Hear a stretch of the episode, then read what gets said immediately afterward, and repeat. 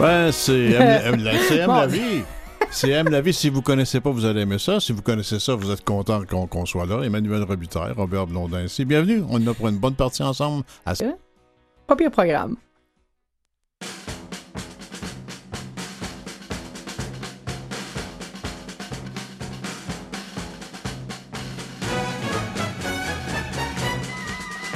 Faut savoir garder, garder toujours sa bonne humeur, garder sa bonne humeur, garder sa bonne humeur. Il faut savoir garder, garder toujours sa bonne humeur. C'est ça, c'est ça le secret du bonheur. Tu es tout triste depuis huit jours et tu ne veux pas me dire pourquoi.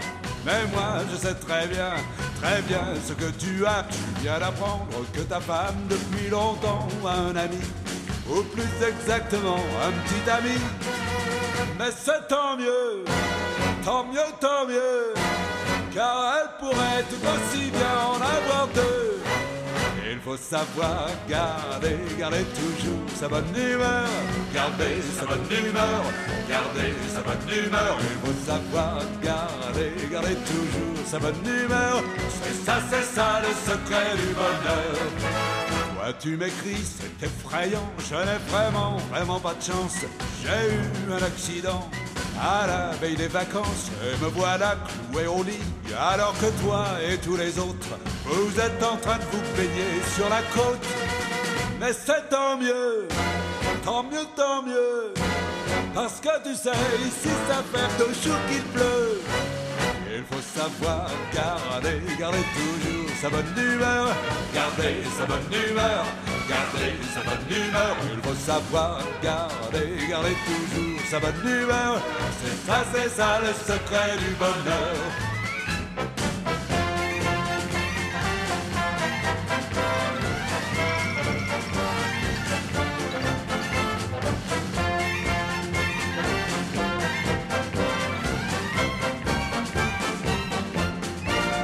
Ceci nous prouve qu'aujourd'hui les gens ne savent plus rêver et ne voient de la vie que le mauvais côté. Alors que moi, tout au contraire, dès qu'il m'arrive un embêtement, je m'écris aussitôt le cœur content. Mais c'est tant mieux, tant mieux, tant mieux. Quand tout va bien, la vie au fond c'est ennuyeux. Il faut savoir garder, garder toujours sa bonne humeur. Garder sa bonne humeur, garder sa bonne humeur. Il faut savoir garder, garder toujours sa bonne humeur. C'est ça, c'est ça, c'est ça, le secret du bonheur. Sacha Distel, c'est plus vieux que moi. T'es gâté, hein? Tout ce que j'ai eu envie, c'est d'avoir eu été amoureux de Brigitte Bardot, mais ça, c'est autre chose. Ah, mais quelle chanson? Ça, c'est bien plus simple, ces idées-là, sur le bonheur que les miennes. Il s'agit d'être heureux pour avoir de bonheur. Il s'agit d'avoir de bonne humeur. Ou il s'agit de connaître le bonheur pour être heureux. Tu le prends dans le sens que tu veux. C'est la poule il n'y a pas de... C'est pas compliqué pendant tout. Ouais. Mais des fois, c'est un petit peu plus compliqué. Tu penses? Mais ça arrive. Qu'est-ce qui complique le ben, bonheur? C'est depuis que Sacha Distel est parti. Il faut trouver d'autres façons d'être heureux. Depuis le décès de Sacha Distel, la recherche du bonheur s'est avérée compliquée. C'est ça, exactement, exactement. Tu te souviens qu'on avait parlé déjà de décision, hein? que le bonheur, c'était une décision qu'on prend, que ça venait du latin, que ça venait de chédérer. C'est-à-dire qu'il faut couper des choses pour choisir ce qu'on veut pour être heureux. Puis on choisit pas nécessairement Sacha Distel, mais c'est drôle quand on choisit, je suis encore là-dessus. Ça dépend à qui qui est autour de la table. Il y en a qui l'ont choisi euh, volontairement, je lève ma main. Ça prend un certain âge. oh, bah, ou pas. Ah, il y en a qui ont, ils ont, ils ont le bras long. Tu sais. je voudrais parler un peu de démon, un démonisme, qui est en fait la recherche du bonheur. Tu sais que depuis les Grecs, depuis depuis euh, Aristote euh, jusqu'à maintenant, jusqu'à la, la, Constitution américaine, il y a une espèce de droit, non pas au bonheur, Hein, parce que beaucoup de gens pensent que c'est un droit au bonheur. Non, c'est un droit à la recherche du bonheur, c'est pas pareil. Et que le bonheur aussi est contagieux, donc c'est un devoir de le partager quand on l'a. Et c'est non seulement un devoir également de le rechercher pour pouvoir le, le partager. Mais il y a beaucoup de confusion tu me diras ce que tu en penses de ça entre la joie et le bonheur. Il y a des mots plus modernes sur la joie, le buzz, euh, hein, il y a toutes sortes de mots. The bliss. Whatever. L'ecstasy. Ah, t'es mieux que moi là-dedans. Et euh, moi, je, je connais moins ces choses-là. Mais pour beaucoup de gens, et quand on leur demande c'est quoi leur bonheur, c'est une suite de joie. C'est pas ça le bonheur. C'est un, c'est un état permanent, quelles que soient les circonstances que l'on vit, parfois heureux, parfois plus malheureux, qui permet de retrouver un certain équilibre, une certaine harmonie dans sa vie quotidienne. Ça, c'est pas donné à tout le monde, il faut le chercher, puis il faut le trouver. Puis pour ça, c'est une décision qu'on prend un jour. Il y a, il y a deux chercheurs, c'est pas tellement important de les, noter si vous le voulez, je peux vous le dire, l'ami Saligman, puis l'autre est tellement compliqué, il s'appelle Mihai Csikszentmihalyi. Ça, puis et pour l'écrire, tu auras une semaine pour le lire, tu n'y arrives pas plus que moi, ça fait deux ans que j'essaie de le lire, je suis pas capable. Bon. Sauf qu'ils ont parlé du flow. Tu sais, on par- Oh my God, mais oui. Hein? Ça, tu connais ça. Ah, je- moi, là, tu me parles. Je le savais que je te- je devais te rejoindre dans un Là, détour le flow quelconque. me parle. Bon. ouais. Alors, tu, tu te souviens ce que c'est, le flow? Vas-y donc. Ben, c'est l'harmonie, en fait. C'est tout là où se dirige ton environnement, au niveau de la pensée, au niveau des émotions, au niveau simplement des événements, que ça corresponde à ce que tu es en dedans? Si, si ça correspond pas, il faut que tu te cherches un flot, hein, une foulée, un courant qui correspond à celui dans lequel tu vis. Et ça m'évoque aussi l'absence de résistance. Hein? Y aller avec le flot. Quand tu es dans un flot, Ouais. tu es dans quelque chose qui coule facilement et qui t'amène à bon port, à des endroits, des fois que tu t'aurais pas. Tu te dis, ouais, mais ça, c'est niaiseux. Ouais, mais si c'est facile. Si c'est là que ça t'amène, essaye-le donc. Tu peux avoir des surprises. Et moi, je pratique le flow dans certains, surtout en travaillant. Bon, si on peut appeler ça un travail, moi, j'aime tellement ce qu'on fait ici, Robert, que j'appelle ça difficilement du travail. Mais disons qu'il y a des fois où faut que je mélange discipline, inspiration et plaisir et bonheur et joie, on, on- on va le dire. Mais il y a des moments où j'ai vraiment pas envie de monter une chronique pour Aime la vie parce que je me sens pas comme ça. J'ai plus le goût de faire du lavage, mettons. Ben, j'écoute mon flow. Et je peux faire, euh, que ce soit pour, sur différentes émissions, je peux faire, quand j'écoute mon flow et que j'y vais dans des moments inspirés, là, je peux faire en 30 minutes, en 45 minutes, ce que j'aurais autrement fait en 4 heures. Parce que je me, je me force, j'ai mis ça dans une case, dans mon agenda, puis je suis pas dans le flow pantoute. Je suis dans l'obligation responsabilisée de performance, de salaire qu'il faut que je travaille de 8 à 5. Mais c'est pour ça que je parlais de décider, que je revenais sur l'histoire de décider qui Oui. veut dire couper quelque chose. Parce que si tu es dans le flot, que tu veux être dans le flot et quelque chose t'empêche d'être dans le bon flot, il faut que tu il faut savoir couper ce qui t'empêche d'être dans le flot pour vraiment embarquer là-dedans. Alors, identifier ce qui nous gêne d'embarquer dans ce courant qui nous entraîne parce que c'est notre propre courant, nos propres tendances, c'est pas évident à, à identifier. Mais Ben, surtout quand on a appris à pas les écouter. Hein. Ah, ça. Je vais juste le mentionner. Ah, c'est jour, c'est jour. Mais on le sait après, on le sait, c'est c'est essai et erreur. Quand tu as essayé ça une couple de fois, puis que tu as vu que là, tu as réussi, ça marche. ça, ça a bien marché. Et que les choses se font quand et même. là, ça a bien moins marché. Ouais, ouais. Là, il s'agit de prendre les bonnes décisions et d'arriver un jour à, à être dans ce flot-là. Mais encore faut-il savoir le reconnaître, le flot. Et si on est trop centré sur soi-même, on sent pas ce flot, hein, ce courant au- autour de Mais en soi. même temps, ils se sentent. et je parle pas de courants qui sont des modes, hein, entendons-nous bien. Non, non, non, pas, de du- courant. non, non. Mais euh, tu- dis quand on est trop centré en, en soi, mais c'est pas à l'intérieur de soi de se sentir dans le flot. Oui, mais pour ça, il faut voir le flow. Il faut, pour Ah. se sentir dans, il faut qu'il y ait quelque chose pour se sentir Autour. dans. OK. Hein? Alors, le- si, Non, on, si on se concentre uniquement sur soi, on se co-concentre sur soi, on devient, ça, ça, ça spin, là, tu sais. On se regarde dans le miroir, on se pense à soi, soit on voudrait, on voudrait, on voudrait puis on voudrait pas. Mais pendant ce temps-là, on voit pas ce qui se passe autour de soi. Et le flow, il faut savoir ce qui se passe autour de soi. Pour soit couper, soit refuser, soit accepter. Alors là, accepter, on fait ce que toi t'aimes bien faire et y aller avec raison. Y aller avec ce flot-là et se laisser porter.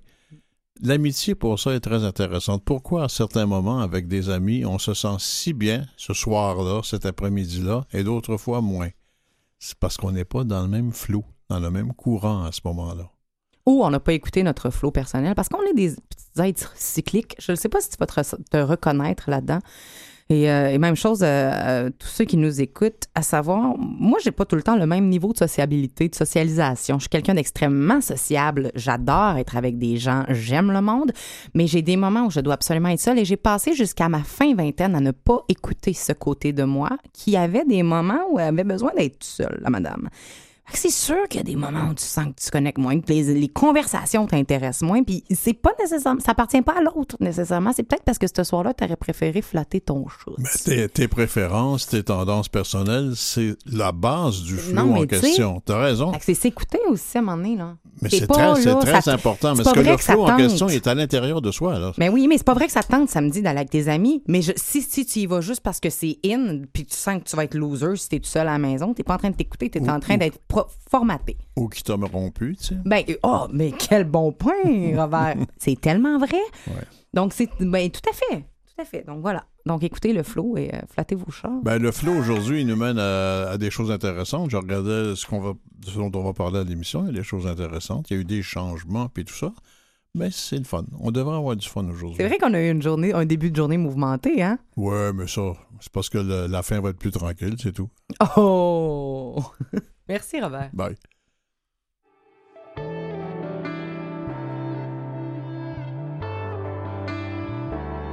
Tears on a six string. Another angel gone, leaving you all alone, dealing with your demons. I know you're laying there, wondering if your prayers ever make it through the ceiling, too. Yeah, I know what you're going through. If I could write the perfect song,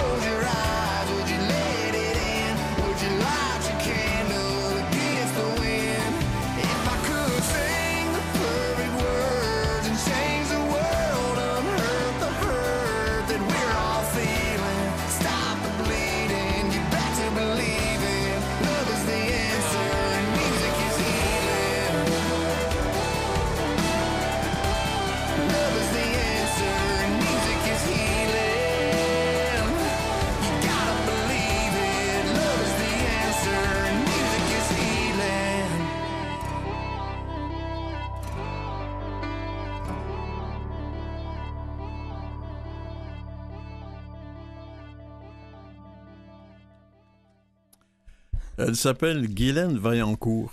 Bonjour. Bonjour, M. Blondin. Hey, musicothérapeute, moi, ça, m'allume complètement parce que on dit, on dit que la, la musique, c'est la chanson qu'on vient d'entendre, est, est un remède, peut être un remède. Mais je pense que la- les arts, en, en général, ont toujours été un remède, finalement. Oui, mais depuis plusieurs civilisations, évidemment, les arts, la musique, la danse, euh, le théâtre, ça a été utilisé pour communiquer, s'exprimer. Euh, parfois, quand on n'avait pas les mots, euh, ça faisait partie des rituels de plusieurs civilisations. Aujourd'hui, par exemple, on a le département des thérapies par les arts à l'Université Concordia. On offre l'art-thérapie, la dramathérapie, musicothérapie, un peu de danse-thérapie.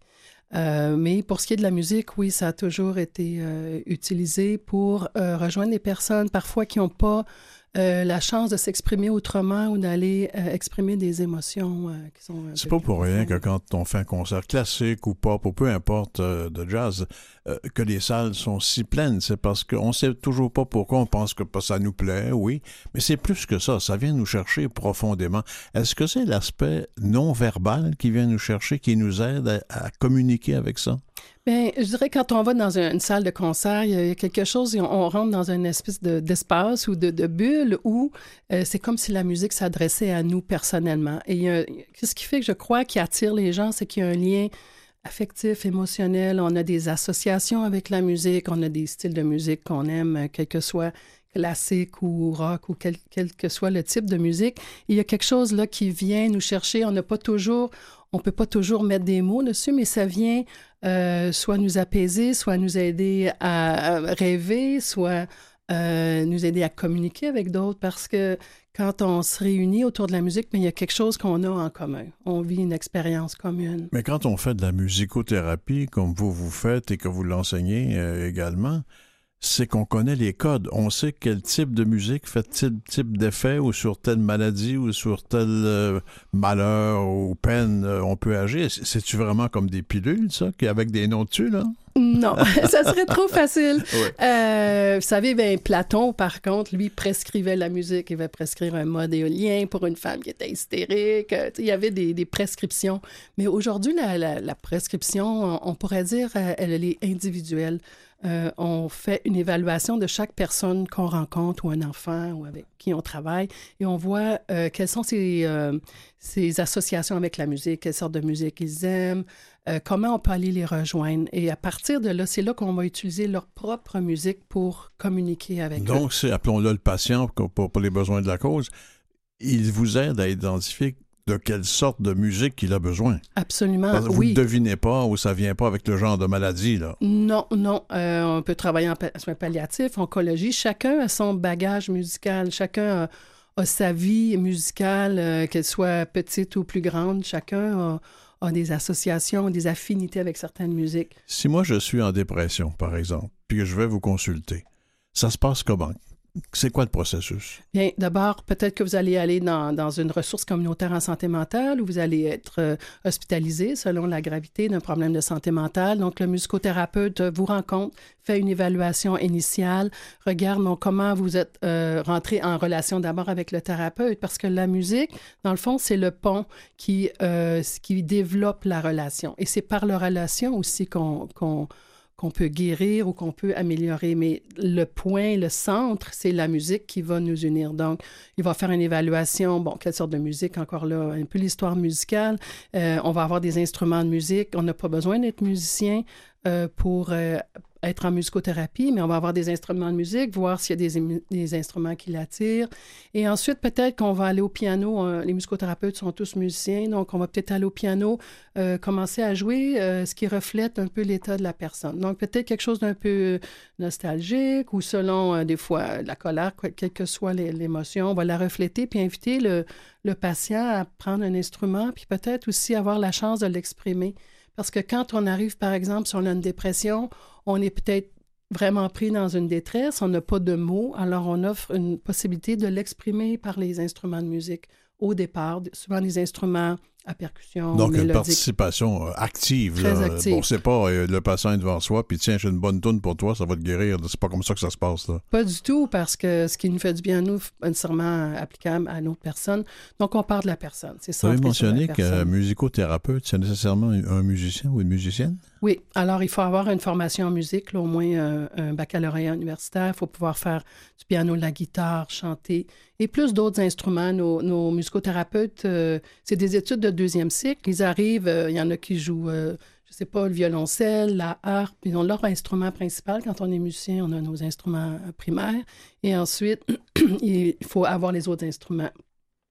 Et ils sont musiciens, ils ont une mineure en psychologie, donc ils ne sont pas psychologues, excusez, mais ils doivent avoir une bonne base en, en psychologie. Ils font des stages, 1000 heures de stages euh, supervisés pour être certifiés par l'Association canadienne des musicothérapeutes. Ils ont un code de déontologie, la formation continue. Et donc, ils sont encadrés par une association professionnelle parce qu'on veut assurer la sécurité euh, des clients ou des patients. Là, la musicothérapeute peut jouer la musique, que les instruments sur place qu'on peut utiliser. Je vous entends pas parler de musique enregistrée qu'on fait jouer pour le patient.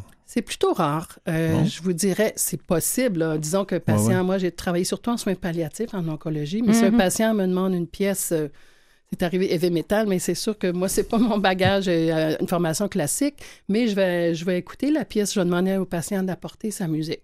Mais autrement, euh, on va jouer en direct. Euh, un clavier dans la chambre ou une guitare et tout, parce que l'expérience est très différente. On a des recherches qui montrent que vivre la musique euh, en direct, c'est différent que la musique enregistrée. Tout le monde peut écouter de la musique enregistrée, mais avoir la chance de vivre cette expérience-là et de jouer soi-même la musique, ça crée un lien, ça crée un pont. La, la part, je dirais, entre passif et actif, soit demander aux participants de faire de la musique avec vous ou d'en écouter, c'est quoi? Est-ce que ça dépend de la personne, de son désir de participer ou on y va vraiment avec un profil de difficulté? Mais je vous dirais, on appelle plus réceptif, parce Ouais. qu'il y a toujours une, une Oui, c'est implication quand même. Ben, euh, si je reviens à l'exemple de soins palliatifs, oncologie, moi, j'ai souvent euh, joué pour les patients parce qu'il n'y avait pas la capacité. Euh, où je vais jouer pour, on va jouer avec des bébés prématurés là, à 25 semaines. On va, ça va être réceptif, évidemment, ils ne peuvent pas jouer, mais à l'hôpital de Montréal pour enfants, il y a un programme spécial euh, où on travaille avec les bébés, ils se rendent compte, il y a beaucoup de recherches qui sont faites qui euh, reprennent du poids plus rapidement, ils sortent de l'hôpital plus rapidement parce qu'on a calmé un peu le, le système nerveux, diminué Ben le ça, ça niveau de prend un stress. type de musique très particulier, non? Bien, c'est des instruments très, très simples. On utilise beaucoup la voix. la voix de la mère, la voix chantée. Donc, c'est des structures très simples musicales. On pas avec quelque chose de complexe, mais des petits instruments de bois. On écoute euh, la résonance. On, on- on choisit des instruments particuliers, des méthodes très spécifiques. On va imiter le battement cardiaque. On va Mhm. faire de l'entraînement. Donc, si l'enfant, euh, pour régulariser le rythme cardiaque, la respiration, on va se synchroniser et on va faire l'improvisation clinique où on peut jouer avec notre improvisation pour amener par entraînement une régulation. de... Vous nous racontez euh, un de vos cas qui vous a fait particulièrement plaisir, que ça a si bien fonctionné. Bien, écoutez, il y en- il y, en a plusieurs. Euh, un, un- un monsieur qui, euh, qui a été atteint de, de- de- de cancer, mais qui a eu comme une rémission. Mais c'est un monsieur qui s'est mis à écrire plein de poésie. Puis c'était vraiment poète merveilleux. Et euh, on a travaillé ensemble. Et puis, pour chaque pièce de musique, il me demandait de jouer une pièce. Bon, OK, là, tu vas jouer Brel. Puis là, il récitait son poème ou euh, la sonate de Beethoven ou euh, toutes sortes de pièces. Il, il connaissait la musique. Et puis, à un moment donné, j'ai dit, ben, pourquoi qu'on compose pas notre musique? Alors, j'ai commencé à jouer quelque chose et puis il s'est mis à chanter son poème, mais comme s'il avait toujours chanté. Il avait une très belle voix. Et ça, c'était très, très touchant, puis on l'a enregistré.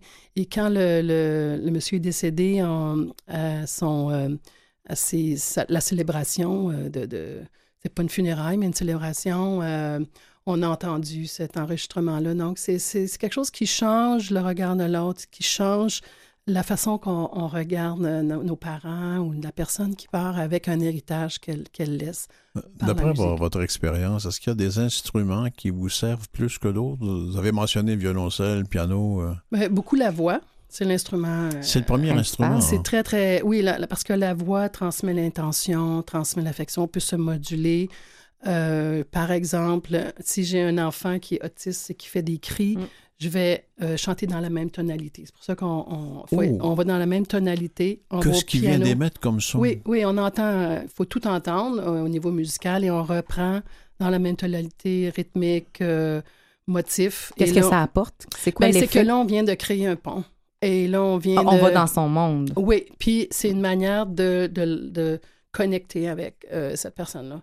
Donc, euh, le piano, évidemment, on fait beaucoup d'improvisation au piano, beaucoup, beaucoup, parce que ça nous permet, par exemple, si j'ai un enfant qui fait juste deux notes, je vais prendre ces deux notes-là, puis là, je vais les élargir, les étendre, varier le tempo, la rythmique, le registre, tout ce qui est thème musical.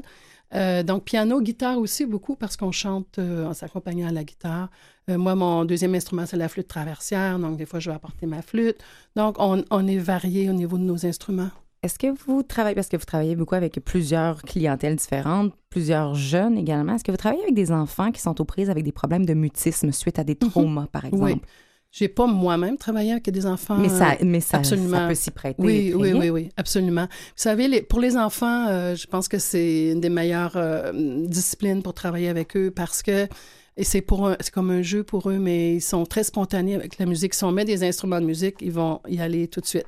Si on est un groupe d'adultes, euh, ils vont prendre du temps avant d'y aller, mais les enfants vont y aller spontanément et ils vont euh, pouvoir exprimer des choses qu'ils ne sont pas capables de dire avec les mots.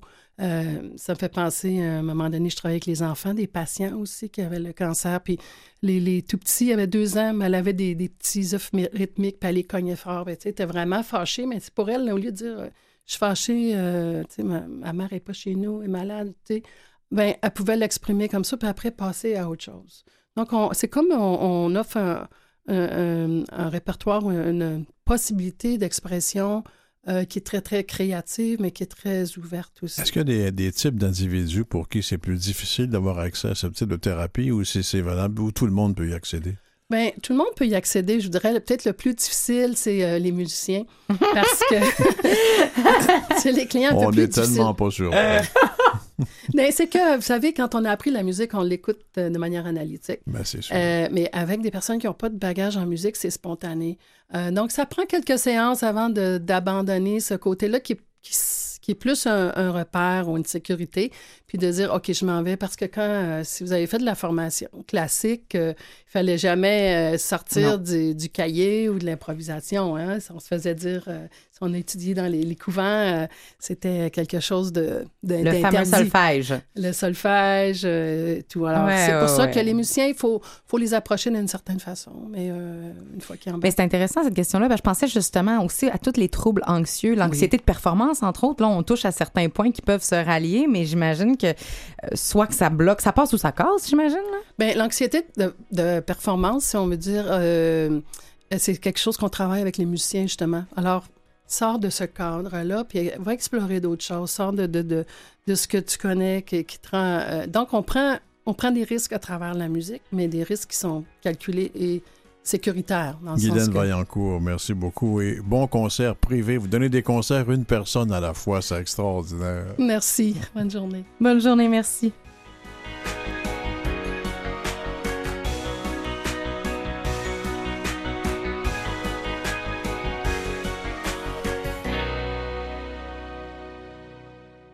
Vous écoutez Aime la vie. La voici, la seule, l'unique, l'Emmanuel Robitaille. L'Emmanuel, hein, tu sais, ça puis le monstre du Loch Ness ensemble dans un musée. Comment ça va, tout le monde? Écoutez, étrangement, euh, parce que Robert, on le sait que tu fais beaucoup d'aquaforme, hein? C'est pas, un- pas, un- pas une cachette, t'en as parlé Ah souvent. oui, oui, de- trois fois par semaine régulièrement. euh, Absolument. avec passion. Et santé. Et santé. Et on sait que moi, je n'ai absolument pas un esprit sportif, mais comme dans chez pas pantoute. Euh, je pense que la chose que je fais de plus sportive, c'est jouer au Scrabble. Ce qui fait que euh, c'est ça. Et, Moi, je t'ai vu prendre des tournants euh, avec ta chaise. Ça s'appelle du sport. et, et on parle aujourd'hui de ce lien bien connu entre exercice et exercice physique et bonheur. On entre une nouvelle variable, une nouvelle variante à l'intérieur de tout ça, et c'est l'argent. Semble-t-il que l'exercice physique nous rendrait plus heureux que l'argent. Ça, c'est sûr. Et ben, toi, t'as de l'air bien sûr. Il y en a qui font comme un peu, là. C'est parce que t'en as jamais manqué, ce qui est un peu vrai aussi, tu sais. Parce qu'il y a un niveau de base sur le plan financier qu'on ne peut pas, qu'on peut pas descendre en bas, sinon c'est plus vrai. Mais euh, ce sont des recherches qui ont été menées à l'université de Yale et celle d'Harvard et euh, des recherches qui ont été menées sur pas moins de 1,2 million d'Américains. C'est pour ma part, le plus gros échantillon, je pense, que j'ai vu pour une recherche. Un des plus gros échantillons que j'ai vu pour une recherche. Et, euh, et le constat, plus précisément qu'ils ont fait est le suivant. Faire de l'exercice est plus important pour notre santé mentale que notre statut socio-économique. Les gens qui, bon, premier, première chose, les gens qui sont actifs physiquement se sentent mal, pas de bonne humeur, une mauvaise journée, un mauvais coton, comme on dit. Ils filent un mauvais Ou coton. anxieux, comme tu as dit, évoqué plus tôt. hein. Oui, oui, oui. Eh bien, effectivement. Donc, les gens qui sont actifs physiquement se sentent mal en moyenne 35 jours par année. Un mois par année, à peu près. Alors que ceux qui sont inactifs se sentent mal, eux, 18 jours de plus, soit 43 jours par année environ. euh, 43, 53 jours par année environ.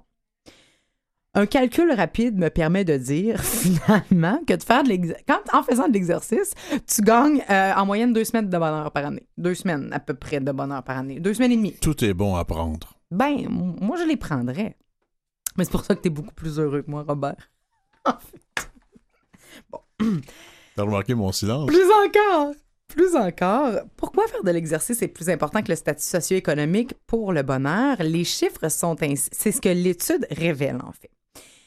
Il ne faut pas moins qu'un revenu annuel de 25 000 de plus à ceux qui sont inactifs pour aller rejoindre le niveau de bonheur ou de bien-être ou de santé mentale ça. positive que ceux qui sont actifs. Par exemple, en chiffres, hey, je te le dis, par exemple en chiffres, si tu es actif et que tu gagnes 30 000 par an, pour être aussi de bonne humeur que toi en étant inactif, je dois gagner 20 euh, 55 000 par année. Donc 25 000 de plus, grosso modo. C'est vraiment ça finalement qu'il faut comprendre ou à peu près. Ceci étant bien sûr mené sur des probablement des algorithmes sur des moyennes des variables de tous les participants, 1.2 million quand même. Mais c'est intéressant. Ça, moi, ça me donne juste le goût d'aller prendre un café. C'est vrai. Donc, attention, par contre, il y a une limite à l'impact positif du sport et de l'exercice sur notre santé mentale. Est-ce que plus tu fais... Il y a des limites aux 25 000 piastres aussi. Ah ben là, ça, tu leur réécriras. Est-ce que tu fais du sport euh, ou de l'exercice? Plus, est-ce que plus tu fais du sport, plus tu fais de l'exercice, plus tu es heureux? Pas nécessairement. non, pas nécessairement. Il y a une... euh, En, en fait, trop, c'est comme pas assez. C'est ce qu'on doit retenir. Euh, Oui, ça devient une manie. L'effet, la, corrélation, ce qu'on voit, le graphique. Mettons, tu fais un, tu fais un graphique là, avec une. Euh, imaginez encore, tu sais, la- l'axe des X et l'axe des Y. Je sais pas si vous vous rappelez de ça à l'école. Bon, on fait un graphique. La hum, corrélation se fait en cloche. C'est-à-dire qu'il y a un point culminant où on monte, on monte, on monte, puis on fait de l'exercice, puis on est heureux, puis on fait de l'exercice, puis on est heureux. Puis il y a un niveau qu'on atteint où là, si on dépasse ce côté-là, ben ça diminue. hein. Le Et niveau ce d'exercice. niveau-là, il arrive quand on est en compétition et qu'on veut être meilleur que les autres, et là, on rejoint le statut social. Euh, Ben, ça peut, ça peut être ça. En fait, ceux, qui- ceux qui ils ont fait des, des tests et ceux qui s'entraînaient plus de trois heures par jour étaient plus malheureux, en fait, que ceux qui étaient inactifs. Donc, il y a peut-être un niveau, à un moment donné, aussi de perdre de vue le pourquoi tu fais les choses et probablement que ça va impliquer aussi une façon de vivre sa vie qui est peut-être collée sur l'image, beaucoup sur le regard des autres. J'ai pas l'information ici, mais je trouve que l'hypothèse est vraiment très intéressante et a été validée dans d'autres études, bien sûr. Donc, le laps de temps qu'on dit être bénéfique pour la santé mentale est de 3 à 5 périodes de 30 à 60 minutes par semaine. Donc, toi, avec ton 3 fois 60 minutes à peu près, tu fais de ça? Oui, 60 minutes. ouais. 3 fois 60 minutes, t'es pile dedans. T'es supposé péter le Ben, feu. ça, c'est aussi une petite session d'exercice le matin, une autre le soir, euh, un petit 10 minutes, qui fait énormément de bien. Ben, ben oui, ben écoute, ben c'est de 3 à 5 périodes. Donc, si tu fais 3 Ah ouais. périodes d'une heure et 20, je Ah veux ouais. dire, on se comprend, là. Mais stop les 2 heures au gym 6 jours sur 7, ça donne RG. Hein? En tout cas, pas sur le bien. Si on continue à mettre ça sur l'excuse du euh, un esprit sain dans un corps sain, non. Alors, je te dirais, depuis, de- de- de- depuis que je fais ça et que j'ai ajouté en particulier les exercices de soir et ceux du matin, j'ai gagné une heure de plus dans mon sommeil de nuit.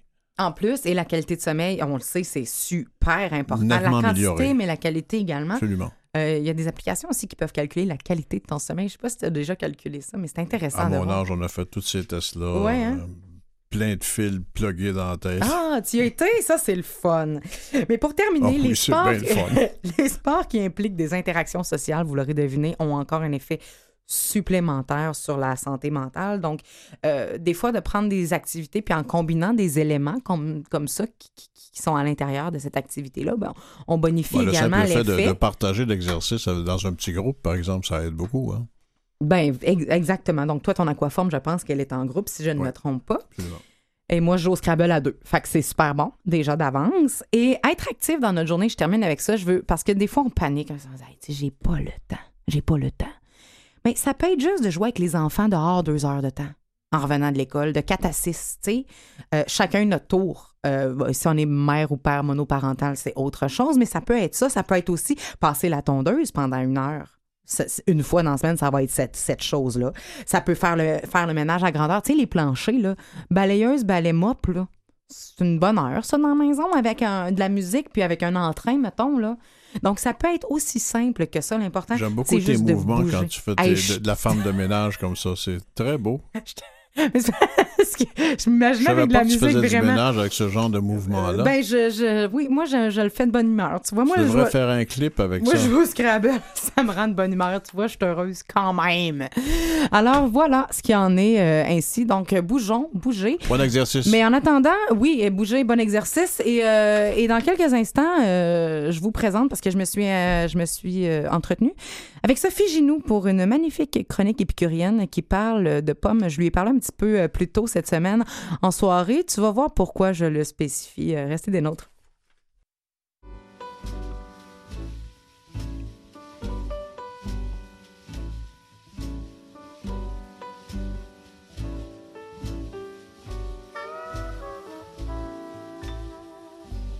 Pom, pom, pom, c'est l'automne, si.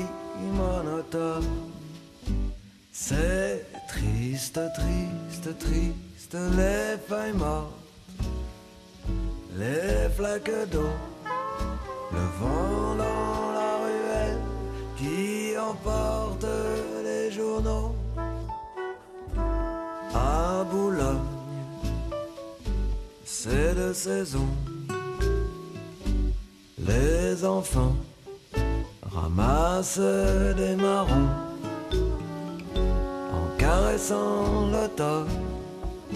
Un balayeur fredonne.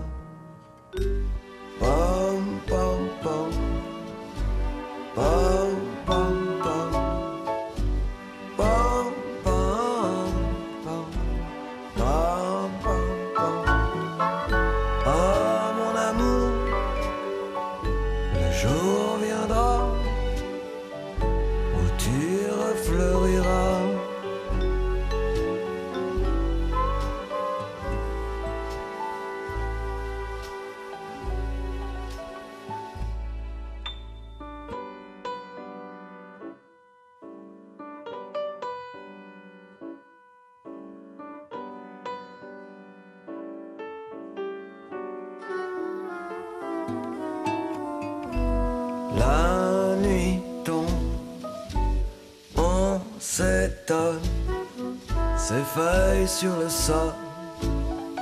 Et oui, c'est l'automne. Un homme sans toit occupe un banc de bois. On le montre aux enfants qui n'obéissent pas. C'est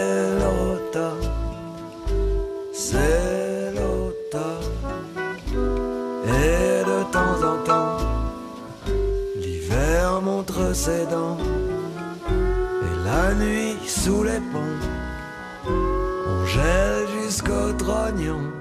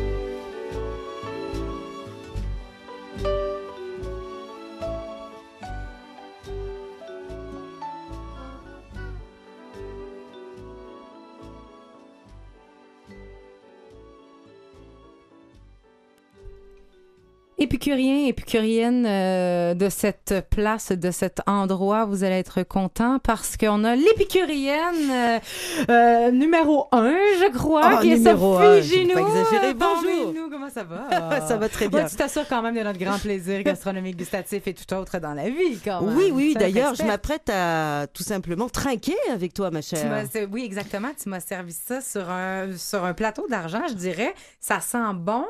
Hum, ça, sent bon. Très bon. C'est quoi? C'est à base de pommes, mais ce n'est pas seulement à base de pommes. Et c'est le sujet du jour, en fait. La pomme. La pomme, bah oui, j'imagine. Toi, t'aimes les pommes, on aime tous les pommes, et au mois d'octobre, qu'est-ce qu'on mange? Des pommes. Tellement des pommes. Euh, euh, puis, euh, je sais pas si vous avez été aux pommes à la maison. mais moi et mon ami, nous sommes. euh, je suis célibataire, je n'ai pas d'enfant. Et si vous êtes sur les réseaux sociaux, euh, clairement, vous avez vu tout le monde prendre des photos avec le petit Thomas, 3 ans, qui cueille sa première pomme ou sa pomme.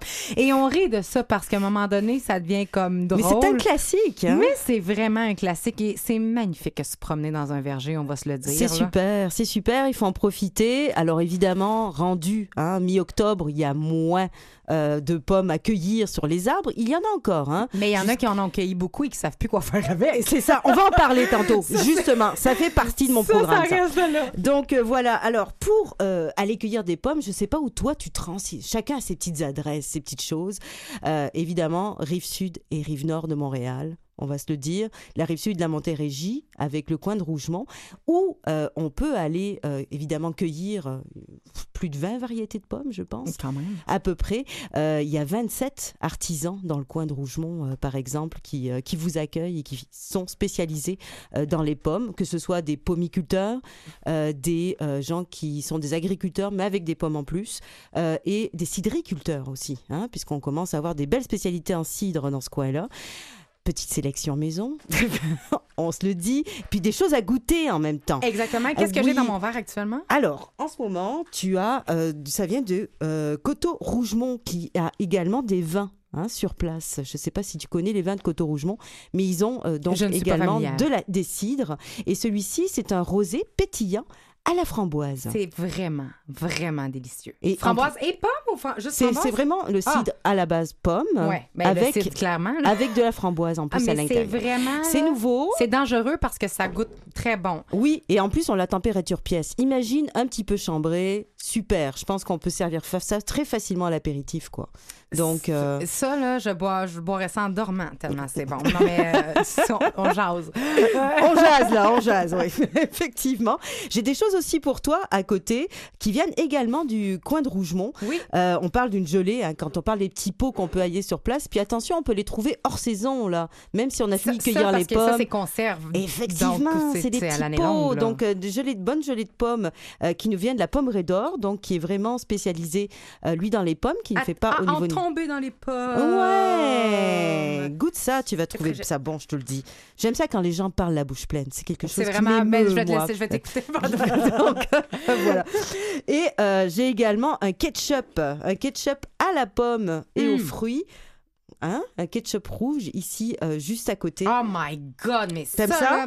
ça c'est de la pomme? confiture, ça c'est de la gelée. Écoute, Gelée elle de est pomme.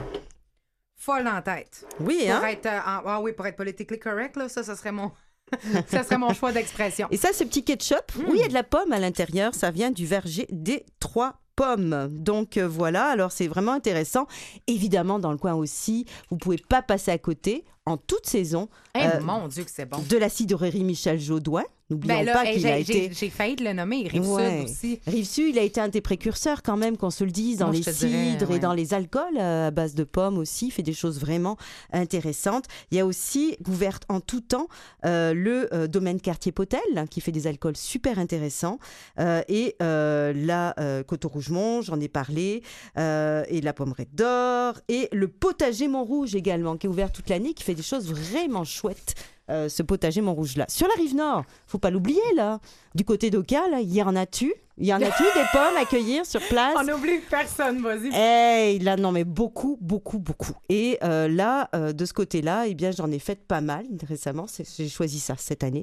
Et euh, j'ai également fait des repas à la pomme sur place. C'est vrai? Oui. Sur place, Sur place. ils offrent la possibilité des ateliers pour. pour Alors, créer- vous allez par exemple à la cabane à pommes La Bonté de la Pomme. Alors, vous pouvez aller cueillir vos pommes sur place, mais c'est ça ouvre toute l'année. Vous pouvez avoir euh, des paniers, des paniers pique-nique. Jusqu'à fin octobre, vous y allez, vous avez des super paniers avec des choses qu'ils font eux-mêmes et des artisans du coin, du fromage au cas bien sûr, et un peu de, un peu de cidre, etc. Et euh, les brunchs le week-end à la pomme. Donc samedi et dimanche, vous pouvez aller bruncher, c'est super beau. Ils ont gagné plusieurs prix euh, du tourisme sur place. Et euh, pendant la Mais saison la pomme de l'érable, pendant la saison de l'érable, c'est de la cabane de- à l'érable à la pomme. Ah, Super ça intéressant. doit être non, la sérieux. fin du monde. La croustarde doit être. Ah ouais, non, c'est sérieux, sérieusement. euh, donc voilà. Et vous passez aussi au domaine de la France, tant qu'à faire. Et c'est super intéressant parce que moi, je suis le genre de fille qui se rappelle jamais quelle pomme elle aime, sauf, mettons, la pomme rouge délicieuse, que je sais qui est comme vraiment au-dessus des autres en termes de sucré, d'être sucrée. Elle n'est pas acide, elle n'est pas. euh, Non, c'est ça. Puis il y en a beaucoup de variétés. T'sais, Allez à- découvrir chaque semaine. oui. C'était Et il y a des chartes qui existent. Si vous êtes comme moi, puis que vous êtes tout le temps un petit peu pogné dans quelle, laquelle j'ai acheté, donc là, ça, c'est trop sûr. Puis, là, c'est- puis, puis la, Mm. Moi, la mon coup de cœur du moment, c'est la Lobo. Euh, J'aime beaucoup la Lobo, Bon. personnellement. Donc, elle fait de super compotes de pommes. Et en parlant de recettes, parce que vous avez cueilli des kilos et des kilos de pommes, puis vous vrai. avez plus quoi en là, Vous faire. en avez donné à tout le monde. Il Donc, reste voilà. encore. hein. Exactement, vous pouvez faire de la compote, mais vous pouvez faire plein plein de choses. Je vous conseille le livre fait euh, par euh, les, euh, la courgerie sur les pommes. C'est la courgerie dans la Naudière, mais qui a fait également un livre sur les pommes super intéressant aux éditions de la Goélette. Et c'est là que je vais tirer à peu près toutes les recettes que je fais avec mes pommes à la maison. Qu'est-ce que tu as fait? Euh, j'ai fait de la compote, j'ai fait des gâteaux aux pommes, j'ai fait du boudin avec de la purée de pommes aussi. C'est vrai? Ouais, j'adore ça. Ah c'est ben, là, super tu, bon. ah ben là, tu me dépasses. Est-ce que est-ce qu'il y a des euh, recettes aussi, je dirais, extravagantes ou qui sortent de l'ordinaire dans ce livre? C'est très simple, au contraire. C'est un livre qui se veut Parce que a- aller. veut- euh, Non, non, parce qu'on peut aller de manière très extravagante, certes. Mais je pense que souvent, les gens, ils ont besoin, ils ont les pommes et qu'ils regardent un petit peu dans leur frigo ce qu'ils ont et puis ils peuvent faire des choses vraiment intéressantes. Donc en octobre, si on aime les pommes, on peut aller en cueillir nous-mêmes. Si jamais on n'a pas eu le temps ou on n'a pas eu l'envie de le faire ou on aime moins ça, eh ben on a, Ça on a tous ces ça, artisans. On le a- meilleur des pommes des jardiniers gourmands aux éditions Goélette. Et on a tous ces artisans qui travaillent à la, sur la rive sud, sur la rive nord. Pour les gens de Montréal, c'est pas parce qu'on est en ville qu'on n'a pas accès aux artisans qui travaillent la pomme et qui peuvent nous offrir des produits maison comme le ketchup rouge que je viens de manger, les gelées de pommes et les magnifiques rosés qui mélangent pommes et framboises, ben, les cidres en fait, qui mélangent euh, avec la framboise et qui sont excellents pour les Puis on aime les bulles. On aime les bulles. Pourquoi pas du cidre? Ah, on n'haït pas Voilà. ça. Merci, Sophie Ginou. Bienvenue.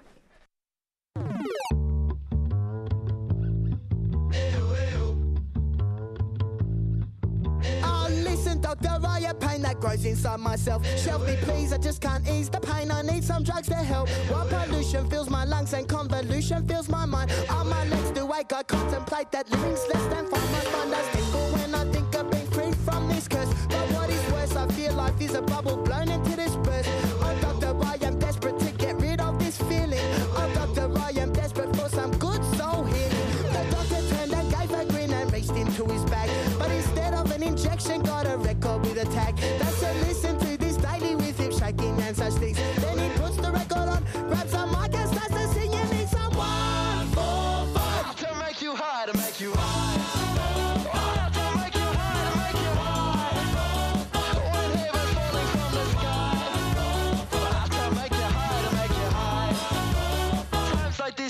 someone for Doctor, I am feeling better. What was that you sang? Did you write it or recite it or just steal it from a band? While my bones seem to be stronger and my spirit's feeling fresh. Well, that dose of one for five has put the life back in my breath. Yes, yes, yes, the doctor said. Then he sat me down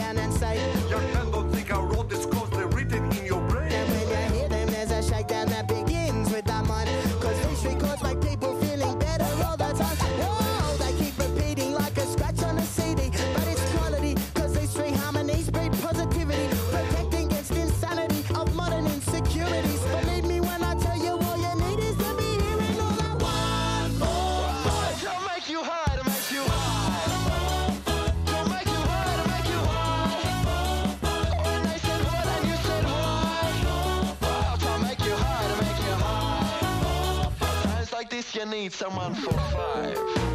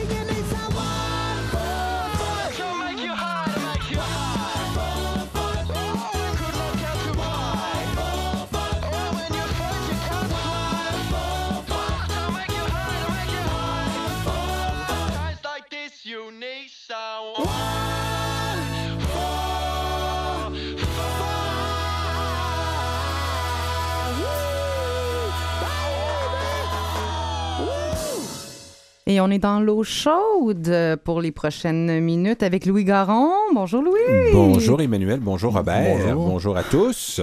Dans l'eau chaude parce que tu nous parles de Warm Showers. Oui, warmshowers. L'eau chaude. .org. C'est une plateforme où que les gens peuvent aller consulter s'ils veulent euh, pouvoir bénéficier d'une douche chaude à la fin de leur longue journée de randonnée cycliste. Parce que ça, c'est une, une plateforme numérique qui s'adresse à ceux qui font du cyclotourisme. Parce que, parce que quand on fait de l'effort physique, on sait très bien que On à la fin de la journée, oui, non seulement on a sué, on se sent pas nécessairement bien, et souvent, ça peut-être fait quelques jours qu'on n'a pas eu la chance de prendre une douche parce qu'on était peu à l'écart. C'est ça l'avantage de faire du cyclotourisme. On veut aller hors des sentiers battus. On veut aller vers Là où les le paysage est beau. et hein? voilà. Et là où il n'y a pas beaucoup de monde qui exactement. se promène et la bicyclette permet d'avoir accès à des endroits, euh, contrairement par exemple à l'automobile ou même maintenant aux véhicules récréatifs où il y a besoin beaucoup de- d'une structure, des infrastructures autour, ce qui n'est pas le cas nécessairement avec une bicyclette. Alors ça, c'est un organisme qui est né en 1900, euh, euh, en 1993. C'est deux Américains, Terry Zamral et Jeff, euh, Cashman qui, eux, avaient, s'étaient fait une liste avant de partir, une liste d'endroits potentiels où ils pourraient aller dormir, des gens qui avaient déjà, des gens qui étaient intéressés à accueillir des cyclotouristes. Alors, cette liste, bien sûr, elle a duré trois ans. Par la suite, il y a un Québécois, hein, parce qu'il y a un peu de nous autres là-dedans. Il y a un Québécois qui s'appelle Roger Gravel. En 1996, lui a récupéré cette fameuse liste. Il était webmestre, Monsieur Gravel. Alors, il s'est dit pourquoi on était au début de l'Internet cette, à cette En époque-là? 96, ça fait longtemps. hein? 96. Et là, peut-être que ce serait bien de, de- de numériser cette liste-là pour qu'elle soit accessible au plus grand nombre. C'est ce qui est arrivé en 2005. Randy Fay, lui, a transformé cette simple liste en une base de données. Hein, qui a créé un site Internet s'appuyant sur cette base et devient également le responsable du site au départ de Roger Gravel en 2009. Ce qui fait en sorte que, bon, on a cartographié, on a numérisé. Maintenant, tout était spécifique pour que les gens puissent consulter sur la plateforme où ils pouvaient aller euh, dormir et bénéficier d'une bonne douche chaude. Parce que c'est pas seulement la douche chaude, c'est un prétexte la douche chaude. L'important, c'est la rencontre avec l'autre. Parce que les gens qui se mettent sur la plateforme, eux, ils sont intéressés à Ils sont voir... smart. Oui, mais... Ce sont des gens gentils Mais et c'est ouverts. c'est des gens aussi, c'est des gens qui voyagent à travers les autres aussi, parce qu'ils ils veulent également partager Donc, les c'est pas expériences. nécessairement eux des cyclotouristes à leur tour. À leur tour. Ils sont vraiment des hébergeurs. Des hébergeurs, mais pour plusieurs, il y a quand même un lien avec le cyclisme. Parce que vous savez que quand ces gens-là se rencontrent, hein, ils partagent leurs expériences. Ça donne le goût. Ah, et oui, ils disent, ah, où t'es allé? Ah oui, moi aussi, j'ai visité cet endroit-là. Oui, comment t'as trouvé ça? Euh, D'où tu viens? Est-ce que chez toi, il y a des aménagements quand même cyclables intéressants? Est-ce que ça serait une belle place à visiter? Et ça, ça donne droit aux échanges. Et aussi, ils parlent de leur vélo, hein. C'est comme les gens, il y a, il y a des gars, il y a des gars de char, puis il y a des gars de vélo. Hein? Les gens de vélo, c'est la même chose. Ils parlent de leur vélo, de leur monture, comment il est équipé, le poids de leur vélo, euh, et puis... euh, J'ai- connu, Charles-Édouard, ce genre d'organisation en Hollande, en faisant Ouais. un tour Hollande. Et ce qui avait extraordinaire, bon, le matin, on, on se voit après le petit déjeuner et on retrouvait nos vélos et les vélos avaient été parfaitement huilés, lavés, nettoyés. C'était extraordinaire. Ben oui, c'est- ça le- la- la- la- la- un peu la communauté du vélo. C'est très très fort. Moi, personnellement, c'est une communauté que j'aime beaucoup parce que c'est- moi, je ne fais que du vélo. Je n'ai fais pas, de, vo- vélo, oui, je pas de voiture, je me déplace en vélo. Alors pour moi, c'est sûr que ce sujet-là avait euh, Une connotation personnelle. Oui, euh, sentimentalement fort. parlant, j'étais Oui. j'ai été quand même attiré par le sujet. L'étendue de la communauté, quand même, c'est c'est dans 161 pays. Il y a plus de 144 000 membres. Et si l'un des endroits où il y a le plus de membres, c'est l'un des endroits où le, vélo est roi et maître, c'est bien sûr la France. Et est-ce qu'il y a une contrée plus belle à, visiter que la France? Alors, il y a 24 000 membres en France. C'est le deuxième pays où on retrouve plus de membres. Il est devancé que par les États-Unis avec 29 000 membres. Euh, on parle ici, bien sûr, des bienfaits du contact humain, je vous en rappelais. Montrer également pour les gens qui accueillent des gens, surtout dans des régions un peu plus qu'on parle, euh, le Zaïre, l'Iran, la Colombie, des endroits où ce que il y a, on- bon, on n'a pas nécessairement une très bonne réputation, où le crime est élevé, où il y a eu des conflits armés et tout ça, ce qui fait en sorte que pour eux, ces gens-là, c'est intéressant d'accueillir pour leur donner une autre vision de leur pays, parce que c'est des ambassadeurs également ces gens-là. Quand on accueille des gens chez nous, c'est parce qu'on veut leur faire partager et on veut surtout leur donner le meilleur de- du pays qui euh, du pays que l'on visite et souvent le meilleur d'un pays c'est plus souvent qu'autrement c'est pas la beauté des paysages On mais cherche c'est quoi les sur gens. Internet? pour- on cherche oui euh, sur le site c'est euh, warmshowers.org alors si vous voulez une bonne douche chaude à la fin d'une bonne randonnée de cyclisme et surtout des rencontres inoubliables ben, on vous invite bien sûr à visiter cette plateforme Super, super. Merci, Louis. je vous en prie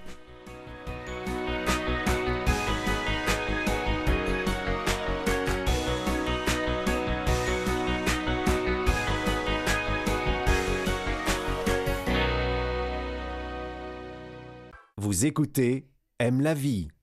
If it weren't for your maturity, none of this would have happened. And if you weren't so wise beyond your years, I would have been able to control myself. And if it weren't for my attention, you wouldn't have been successful. And if it weren't for me, you would never have amounted to very much. But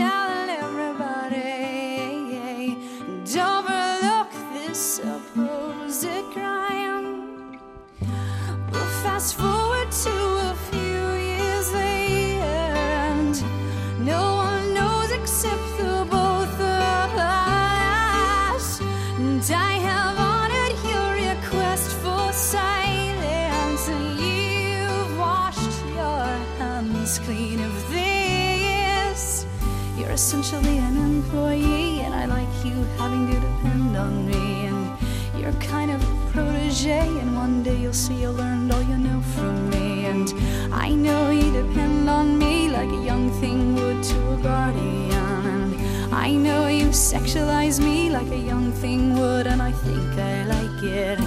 Yeah, this could be messy, but you don't seem to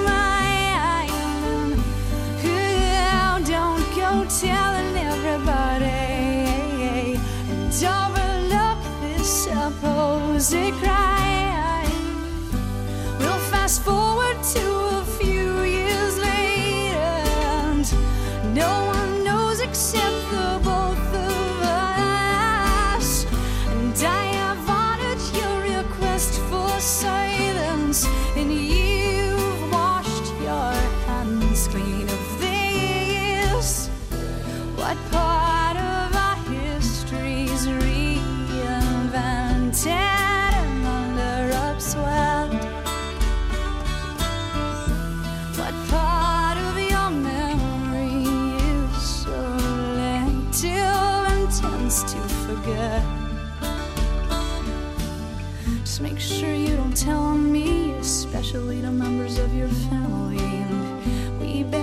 This to ourselves and not tell any members of our inner posse. And I wish I could tell the world, cause you're such a pretty thing when you're done up properly. And I might wanna marry you one day if you watch that weight and you keep your firm body. And ooh, this could be messy, but you don't seem to mind.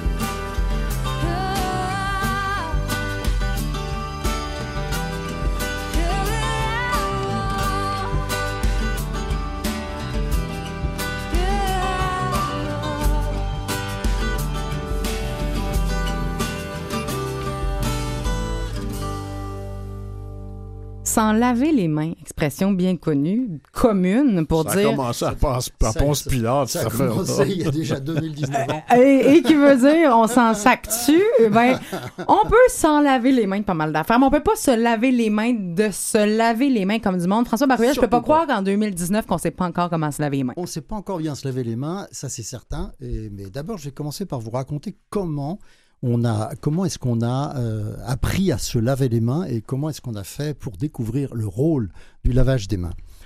Il était une fois un monsieur qui s'appelait Semmelweis et qui est né en 1818. Il est né à Buda.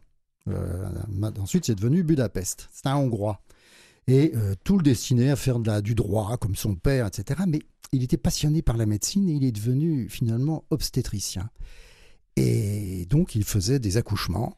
Il faisait des accouchements et puis il est monté à la grande ville, Vienne, hein, parce que Budapest, c'était pas grand-chose par rapport à Vienne, évidemment. Il est monté à Vienne et à Vienne, dans la, dans la maternité, ils avaient dans les 10, 15, 20, 30% certaines années de décès des parturiantes. Des qui? Ah, des, des- des femmes qui venaient d'accoucher. Les mères.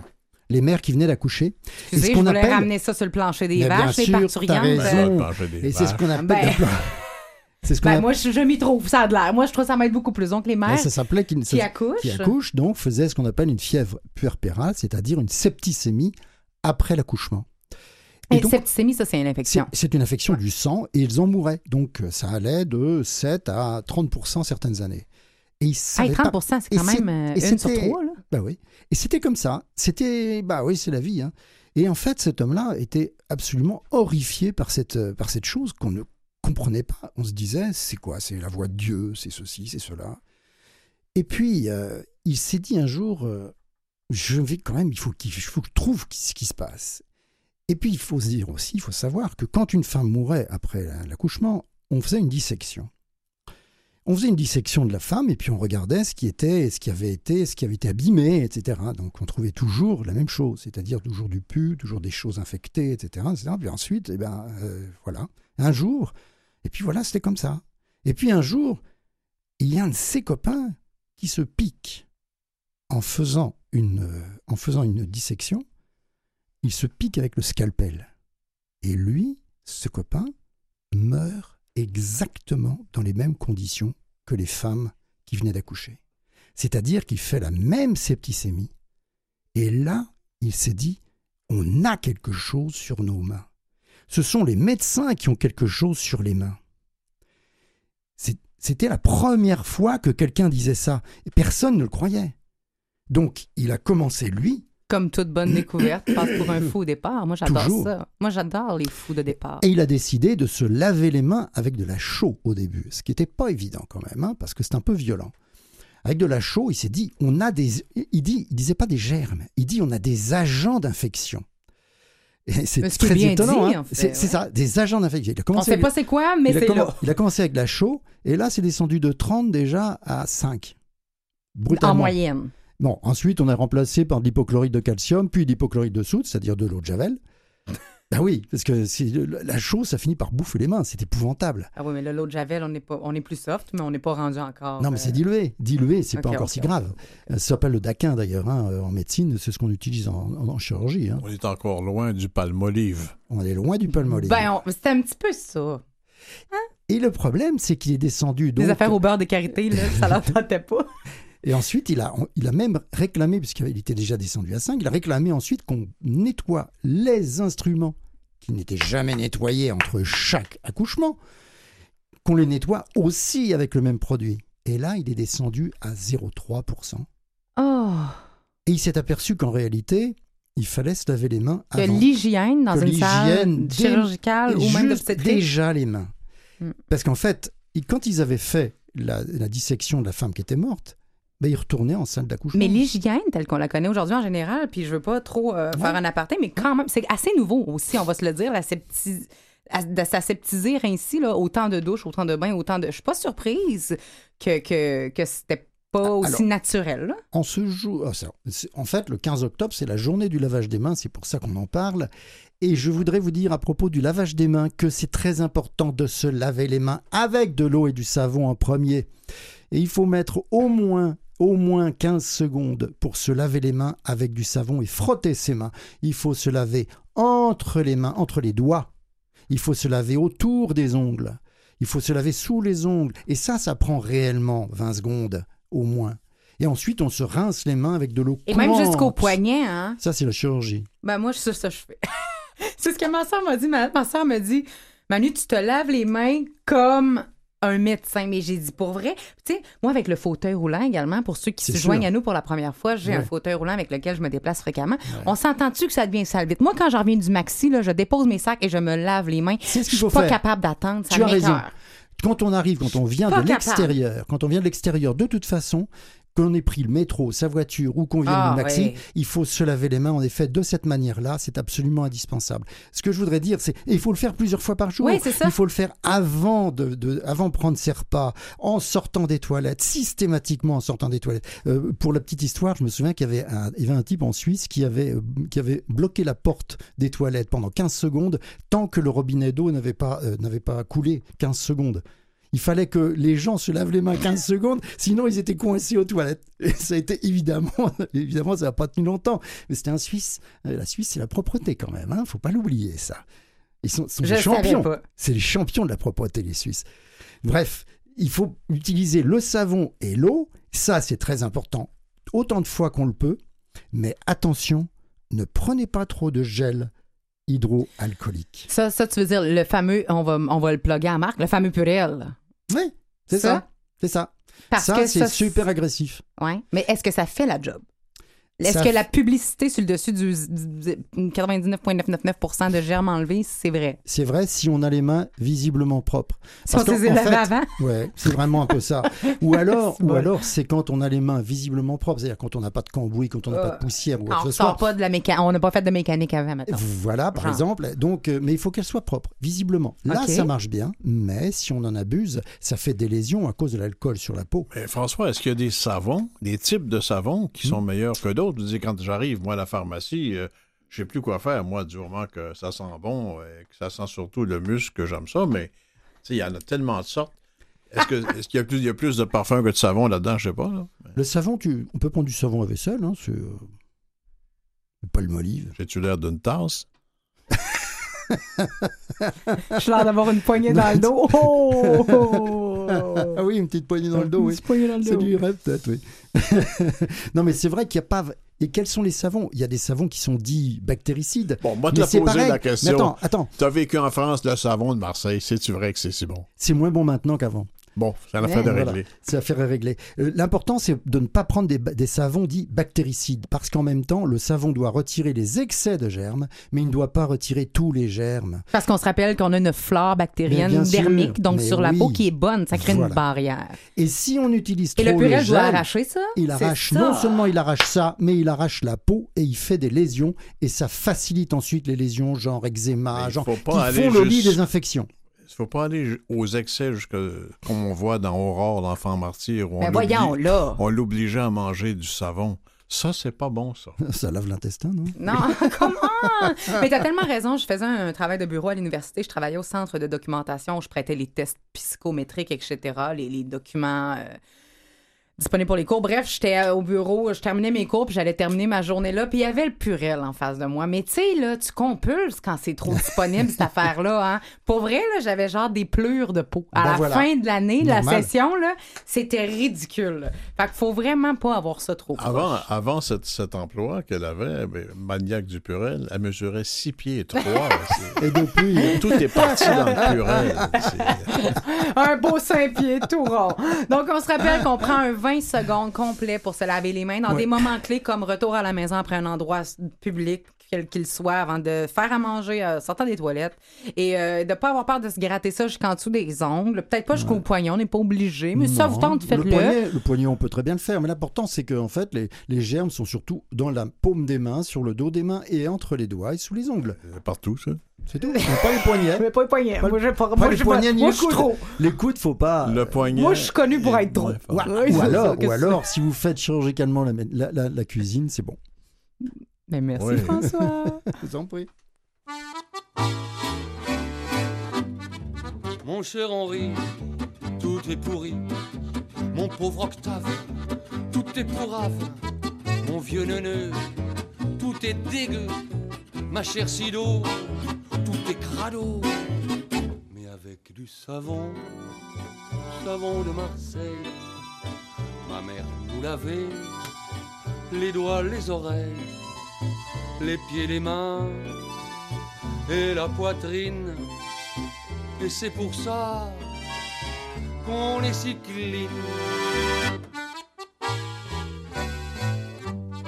Chez les Chinois, il y a du soja, y a de la coke, près de Bangkok, il y a des spaghettis à Napoli et en Belgique, ils ont les frites. Mais les champignons, c'est vraiment magique. Champignons de Paris, ah, c'est magnifique. On les fume, on les sniffe, on se pique. Et c'est pour ça qu'on est si chic.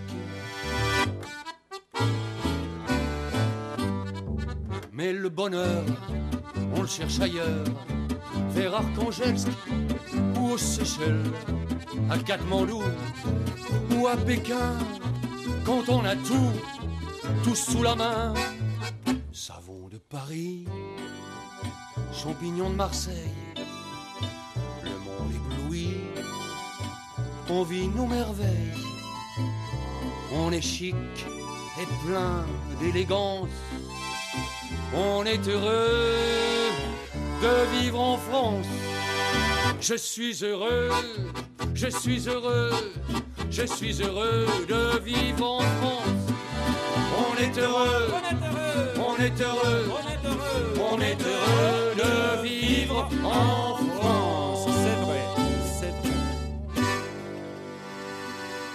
Hey, c'était le savon de Marseille, je pense. Hein? T'as entendu? Ben C'est oui. Juste pour toi. Ben écoute, le savon de Marseille. Ben écoute, hein, je m'excuse, je suis tellement haute et inculte, j'ai aucune idée de quoi se deux, Ça, c'est il y a deux- affaires à Marseille, la bouillabaisse puis le savon. Oh, et un accent absolument adorable, on va se le dire. Hein? Accent marseillais. Ça dépend c'est- ce qu'ils disent avec. ouais, ben ça, c'est comme n'importe quoi. C'est pas tant la chose, tant que l'utilisation de la chose qui en fait sa vertu. Mon Dieu, j'ai inventé ça. OK, hey, bye. Ouais. Ça c'est... Ceci étant dit, euh, on parle de leadership euh, en cette fin d'émission. Il nous reste pas beaucoup de temps ensemble. Tu sais qu'il y a une différence entre un patron et un leader? Ben c'est sûr, Ben non, mais je sais pas. c'est sûr. L'idée, en fait, Si tous les patrons étaient les leaders, il y aurait beaucoup moins de problèmes. Ben, euh, en, en- en fait, c'est que euh, il y a, on- ça peut être la même chose, mais c'est deux choses qui sont complètement différentes. Et le but, je crois, aujourd'hui, dans la société dans laquelle on vit, c'est que tous les patrons deviennent des leaders. Et euh, c'est ce que Olivier Schmucker nous offrait dans un article qui est paru dans lesaffaires.com et qui nous rapporte euh, ce qu'est être un vrai leader au 21e siècle. Peux-tu proposer selon tout de suite une traduction? le Dalai Lama. T'en- feras ce que tu voudras. Une traduction de quoi? De leader? Du mot leader. Je sais qu'on l'emploie, puis même en. France, puis tout ça. Moi, j'aime bien, En ouais. fait, c'est la notion de modèle. Quelqu'un qu'on suit parce que c'est un modèle pour l'activité qu'on exerce. Mhm, mhm. Ben, avec leader, c'est le lead, c'est en premier, c'est devant, c'est euh, ça peut être beaucoup faut, de il choses. pour montrer une voie, il faut le faire de façon modèle. Exactement. Et montrer l'exemple. Ben, tu as tout à fait raison. Et être un vrai leader au 21e siècle, selon le Dalai Lama, qui a publié un papier là-dessus très clairement et sur lequel Jeff Weiner, est-ce que tu sais qui est Jeff Weiner? Pas du tout. Je ne savais pas qui il était avant de faire cet article, même euh, si je suis à, à l'eau- à- dans l'ère des euh, multiples réseaux euh, sociaux. C'est le PDG de LinkedIn. Est-ce que tu connais LinkedIn? Bien sûr. Alors, si on parle business-wise, là, en bon français, on parle de LinkedIn. Donc, euh, donc euh, le PDG de LinkedIn a lu consulter ce que le Dalai Lama avait à dire sur le leadership au 21e siècle et il a répondu d'une drôle, ben, pas d'une drôle de façon, mais d'une belle façon, je dirais. Donc, le Dalai Lama lui dit qu'on est actuellement dans une... le monde, en fait, on est dans une crise émotionnelle parce que les niveaux de stress euh, et d'anxiété et de dépression sont plus élevés que jamais. Et les écarts entre statuts socio-économiques sont à leur apogée, que la recherche de profit passe avant l'environnement. Il dit ce qui suit, ouvrez les guillemets. Notre tendance à, nous voir en termes de nous découle de notre ignorance généralisée de notre fondamentale interdépendance. Les abeilles, elles, n'ont pas de constitution, pas de police, de morale, et pourtant elles travaillent ensemble pour survivre. C'est la coopération, leur gage de survie. Nos organisations à nous rassemblent les gens, mais ils semblent continuer à travailler seuls, à s'y sentir seuls également, énormément.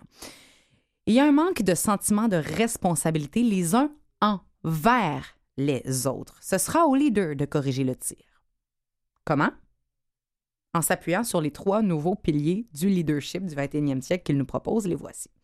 Mais, et puis c'est vrai! Tadam, tadam. C'est Parce que c'est vrai, tu sais, en tant que collègue, nous, on se voit tous les jours, on arrive ici, je sais pas comment ça se passe au travail euh, pour vous à la maison. C'est, c'est- est-ce que on, on se salue? Oui, il y a- il y, a la machine à café, on se parle, mais quand quelqu'un tire de la patte au travail ou quand quelqu'un euh, tire de la patte tout court, quand on devient une espèce d'ensemble au travail, c'est intéressant de travailler avec et pour les autres et de se tenir plus que juste par politesse, on va se le dire, pour être pour assurer la bonne entente dans le politically correct du terme, tu sais. Alors, les trois piliers du leadership sont les suivants. Premièrement, il dit être, et là, je te sens, oh, tu m'écoutes avec beaucoup d'attention, tu m'attends avec ta tabrique et ton fanal. Être pleinement conscient. La conscience serait le premier pilier des nouveaux leaders. La priorité doit être accordée à la tranquillité d'esprit, la sienne comme celle des autres. On calme le jeu, on calme la patente. Donc, tout ce qui est émotion destructrice, euh, l'attachement, ça, ça me fait penser à, tu sais, c'était mon idée, pas la tienne, tu sais, là, ce genre d'esprit-là dans une équipe. Autrement dit, c'est quelqu'un qui a des. Avant d'émettre des idées et des directives, il y a des antennes pour euh, comprendre ce que les autres vivent. Ben, puis d'utiliser notre intelligence sereinement, alors que la peur et l'anxiété, elles, cèdent facilement à la colère et à la violence. Donc, euh, le contraire de la peur, c'est la confiance. Et pour donner de la confiance, on parle un pilier d'un leader, il faut la chaleur du cœur, de l'empathie et la volonté que nos collègues, ceux autour, soient bien et confiants. Que devenir un agent de confiance puis de sérénité autour de nous et le faire en pleine conscience, c'est le point 1. Deux, être concerné, naturellement motivé par nos intérêts personnels, oui, mais il va falloir dorénavant, pour être un leader, commencer à penser aux intérêts, aux intérêts des autres. Tu sais, les intérêts personnels, euh, c'est euh, soit sage, soit généreux, soit coopératif. Ben, soit coopératif, oui, commence à penser à est-ce que mon intérêt personnel pile sur lui dans le bureau d'à côté? Est-ce que nos intérêts personnels peuvent aller ensemble? Et euh, être concerné par ce qui se passe. Être concerné, puis pas juste parce que ça te touche personnellement. Parce qu'il y a ça aussi. hein. Souvent, on va commencer à s'en mêler quand ça vient nous snapper dans la face. Ce serait le fun d'être concerné s'il y a quelqu'un, une unité, dans toute la gang qui est touchée négativement par quelque chose. Ben, être concerné, même si on n'est pas encore, nous, touchés, ça fait partie du nouveau leadership. Et être chaleureux, on a commencé à dire être pleinement conscient tout à l'heure. Être chaleureux, la chaleur du cœur qui a été mentionnée, mais pour le Dalai Lama, elle est la source ultime d'une vie heureuse, toi qui Qu'il appelle, lui, la convivialité. la convivialité. Cette chaleur découle à la fois de la compassion et de l'intelligence, et cette chaleur du cœur peut être enseignée apprise. Et il y a trois types de leadership qui vont être empreintes de cette chaleur du cœur. Donc, c'est le fun, parce que ça veut dire que tu peux garder ta personnalité, garde- prendre des attributs positifs d'un leader et continuer à faire ton travail avec qui tu es, mais en ayant ces trois piliers-là intégrés, puis créer une espèce de patron de personnalité avec ça. C'est le fun. Tu n'es pas obligé de te pervertir puis de devenir le Dalai Lama toi-même. tu peux rester toi-même et être un bon leader. Ça, ça revient à la complicité pour les bons patrons que j'ai connus. Moi, ils étaient complices avec les gens avec qui ils travaillaient. Ils n'étaient pas dans, dans l'obsession du contrôle à tout prix, de vas-tu faire ce que je t'ai demandé de faire à, à telle heure? Bon. L'ego trip, là, puis le... Oui, absolument. Ouais. C'est pas, c'est, c'est, c'est pas une question de pouvoir être au, être au patron. Je reviens sur mon idée de modèle. Il faut être un modèle. Il faut que tu sois convivial au point que ton employé ou ton subalterne devienne tout aussi convivial. Et tant que l'employé va être obligé de te vous voyer, c'est mal parti. Oh, tu l'as dit. oh my God, tu l'as dit. Bon, ben c'est ça. Hein? Fait que voilà. Trois styles de leadership. Puis on parlait de la définition du leader tout à l'heure. On parlait de montrer l'exemple, d'être de l'avant. Ça, c'est un des, ça, c'est un des leaders. C'est le pionnier qu'on appelle, qui dirige de l'avant, qui prend des risques avec, même voir peut-être avant de demander aux autres de le faire, il va aller tester le terrain. Il va aller mettre le pied en avant. Puis il va se dire OK, moi j'ai perçu ça, j'ai perçu ça, voici les risques, voici les avantages, on le fait ça ensemble. Et il donne l'exemple en faisant ce qu'il vient de faire. Le deuxième, c'est le passeur. Qu'est-ce que tu penses qu'il fait le passeur? Je trouve ça intéressant. Il passe. Dis-moi pas, il passe. Non, mais c'est ça, il, il transmet ses connaissances à d'autres, puis euh, il se sert des connaissances des autres aussi. Puis il va rester aussi dans le milieu, ça va être un accompagnateur beaucoup. Il va accompagner chacun dans les hauts et les bas du périple. c'est l'aspect complice. Ensemble. Exactement. Donc il va toujours être présent, peu importe euh, la balle qui va lui être lancée, qu'elle soit positive ou négative, il reste là. Et le troisième, c'est le berger. Et lui, il va veiller à la sécurité de chacun. Ça peut être une sécurité physique, mais ça peut être aussi une sécurité émotionnelle. Tu sais, quand tu arrives au travail puis que tu sais que tu as quelqu'un qui I got your back. Tu sais, ça, on dit ça en anglais. là, Tu sais, je ne saurais même pas comment le dire mieux en français. Je trouve que, ça, je trouve j'ai l'air cool quand je dis ça en anglais. Ça te dérange pas que je dise pas un mot non, là-dessus? tu vas pas dire un mot Je peux pas faire une Denise Bombardier de moi-même. Ben oui, écoute, on m'en- ouais, on n'a pas le temps, Robert. On me dit qu'on n'a pas le temps, on arrête de parler de ça. Alors, les trois types de leadership ont en commun, bien sûr, une préoccupation globale pour le bien-être d'autrui. Les leaders de demain sont foncièrement humains. Et là, je t'entends me dire, oui, mais Emmanuel, c'est bien le fun. Mais on peut-tu l'amener sur le plancher des vaches, comme on a parlé tout à l'heure? Moi, le plancher des vaches. C'est- C'est toi qui as parlé de ça, c'est pas moi.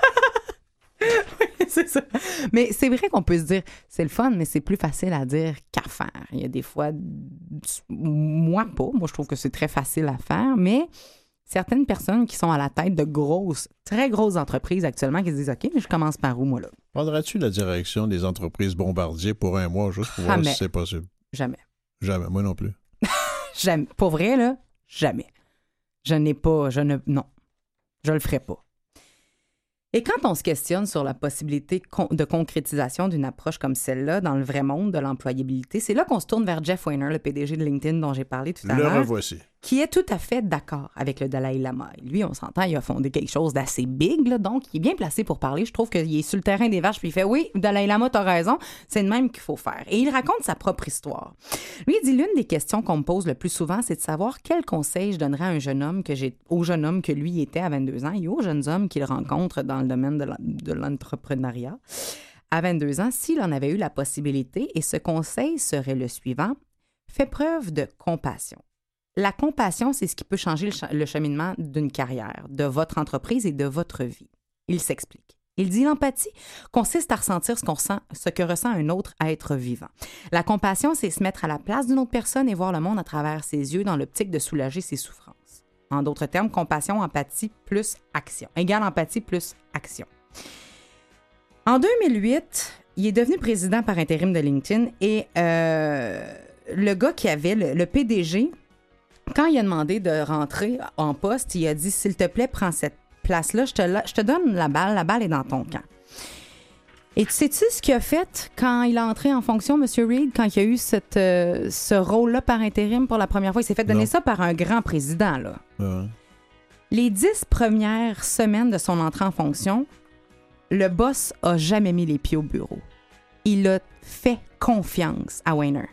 Il a fait confiance, il a dit Je te le donne, mais je te le donne pour vrai. Et c'est là qu'il a tout pris sa confiance et qu'il a mené le bateau plus loin. Faites confiance à vos employés, faites confiance à tout le monde, ça va bien aller. Hey, c'est tout pour nous pour aujourd'hui. Merci, Robert. C'est à ton tour d'aller sur la glace. Moi, je vais rester sur le banc. À la semaine prochaine, tout le monde.